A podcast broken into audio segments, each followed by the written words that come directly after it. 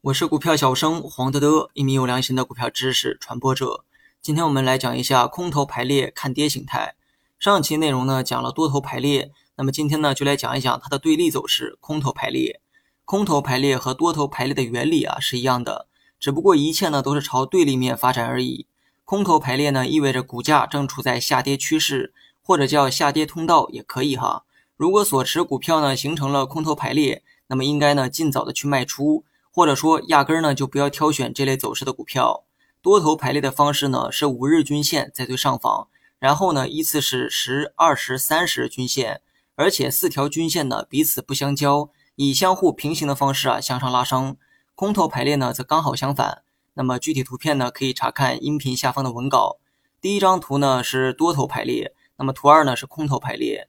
五日均线啊在最下方，向上依次为十、二十、三十均线。四条均线呢彼此不相交，以相互平行的方式啊向下运行。那么上期说过哈，如果你是短线交易者，挑选这个多头排列的股票呢，将增加盈利的几率。那么相反，如果你经常挑选空头排列的个股，那么也将增加你失败的概率。学习更多实战技巧，你也可以关注我的公众号“股票小生黄德德”。老粉丝呢都知道哈，我呢经常说不要去碰下降趋势中的股票。很多新手呢不知道什么样的走势啊为下降趋势，其实呢均线的空头排列就是最标准的下降趋势。有人呢也许会好奇啊，这其中的原理啊到底是什么？原理呢其实非常简单，短线交易就是投机，投机其实就是击鼓传花的心理战。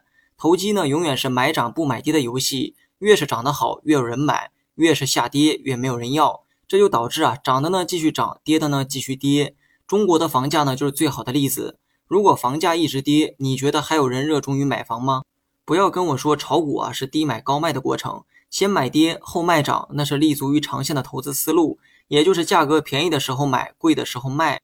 但是不好意思，A 股的八成散户啊都是短线客，我不指望所有人呢都成为价值投资者，但至少玩短线的时候一定要看清楚短期的趋势。多头排列那就是上涨趋势，你呢可以去做多；空头排列就是下跌趋势，止损啊是必须的。更重要的是一开始就不要把目光放在这类股票上。很多人买下跌趋势的股票呢，是为了抄底。相信我哈，大部分人呢还没有这个能力。